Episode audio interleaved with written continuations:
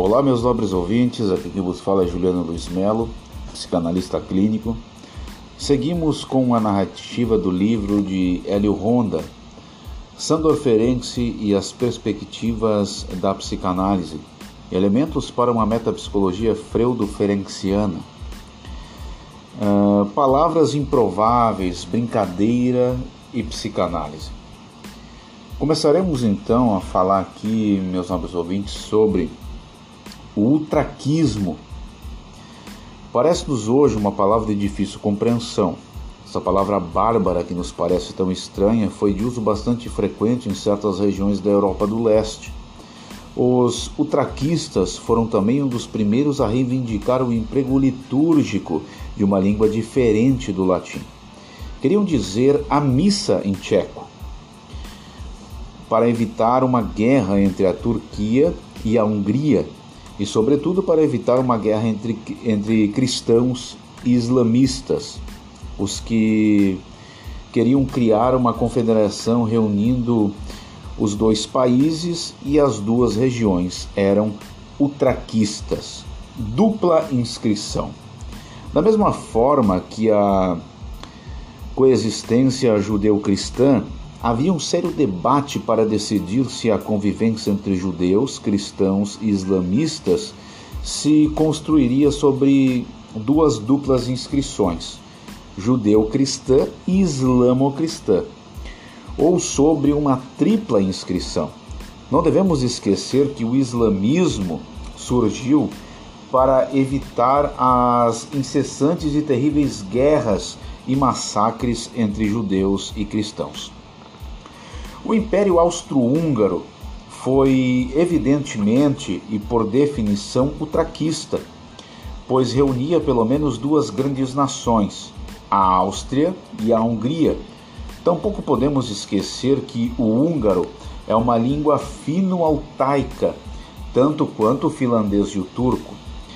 Por derivação, as inscrições biopsíquicas ou psicossomáticas eram utraquistas tanto quanto os debates políticos, com o objetivo de reunir teoria e prática, era ultraquista todo o movimento do, romantismo, classificando o mundo em termos de polaridades, corpo e alma, vida e morte, amor e ódio, expulsão e retenção, poesia e prosa, princípio do prazer e princípio de realidade. Claro, uh, está que a, a realidade não admite polaridades e gradações existem em permanência. A psicanálise inspira-se amplamente desta paixão por palavras improváveis. Ferenczi inventa ainda anfimixia uh, para designar a mistura de todos os erotismos a partir das palavras de palavras latinas, Balint, um de seus discípulos, descobre oquinofilia e filobatismo. Para os nobres ouvintes aqui, para que entendam o que quer dizer oquinofilia, é, seria uma pessoa presa aos outros, que não consegue ficar longe, ok? E a palavra filobatismo é, significa também uma pessoa que não precisa dos outros. Ok? Sigamos então. Lacan, que descreve, escreve uma carta a Balint, é, saiba que faço sempre um grande espaço em meu ensino a Ferenczi e que é um dos psicanalistas é, que mais neologismos. É, o neologismo, queridos ouvintes, quer dizer uma atribuição a, a novos símbolos as palavras, ok? É, neologismos que criou. Junto a Sullivan, outro aluno de Ferenczi, nos Estados Unidos, que inventou stomix para designar sexo oral, ou synstomix para indicar felação mútua, falodótico ou estomodótico, cujo sentido lhes deixo descobrir. Porém, para ocnófilo ou filobático, solicito a linguística o linguista desconhecido que explica. Os ocnófilos, uh, etimologicamente, que amam se agarrar, temem a solidão como a peste, colecionam fotos de família, jamais saem sozinhos, preferem mil vezes noitadas diante de suas chaminés e viagens distantes e se penduram em seus empregos ou em seus cônjuges, mesmo sofrendo mil mortes.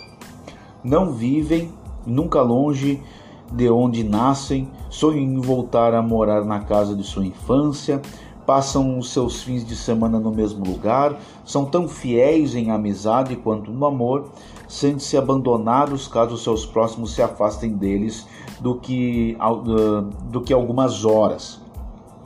E prossegue também pouco além.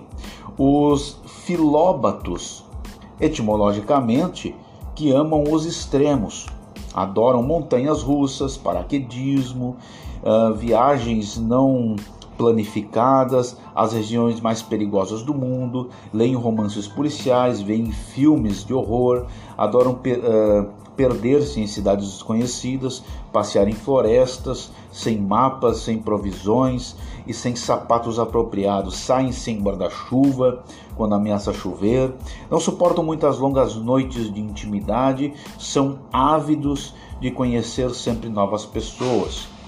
Balint coloca a sua clínica, lembra que foi observando parques de diversão que chegou a estabelecer esses dois tipos de regressão que reaparecem em todas as análises, sendo ele uh, nas dos oquinófilos, tanto quanto nas dos filóbatas, nas análises que buscam free zones e daí tiram uma espécie de gozo, e nas dos que os rejeitam, sentindo até uma espécie de desgosto em relação a eles. Free zones e regressão seria o título adequado para ficarmos próximos do original. Uh, o Brist Medical Journal, em data de 25 de, junho, de julho de 1959, apreciou o humor húngaro do autor e considerou seu livro como dificilmente aceitável como uma contribuição. Seria a medicina ou a ciência incapaz de manter um pensamento coerente? Não devemos esquecer uma outra possibilidade. O psicanalista pode brincar com seu paciente e uma das, pos das possíveis brincadeiras é a de criar palavras. Criá-la faz parte de sua criatividade geral, da invenção de uma clínica singular. Freud não hesitou a, a engatinhar em sua cozinha, brincando com seus cachorrinhos, diante de Hilda Dotitle que ele queria que adotasse um deles. É, Ferenc, Ferenc brincou de ser o paciente de Alice Lowell e deitou em seu divã, é, deixando para ela sua poltrona. Alexander Balint ou Lacan brincaram com o tempo das sessões, encurtando-as uh, ou alongando-as. Winnicott brincava com a pequena Piggle enquanto a analisava. Uh, o Swingley, que inventou, é uma brincadeira analítica. A criatividade clínica é uma das partes mais ricas da herança de das quais todos se beneficiaram, desde Melanie Klein até Lacan, passando por Winnicott. Agradecemos a Hélio Honda pela possibilidade que ele nos dá de descobri-la.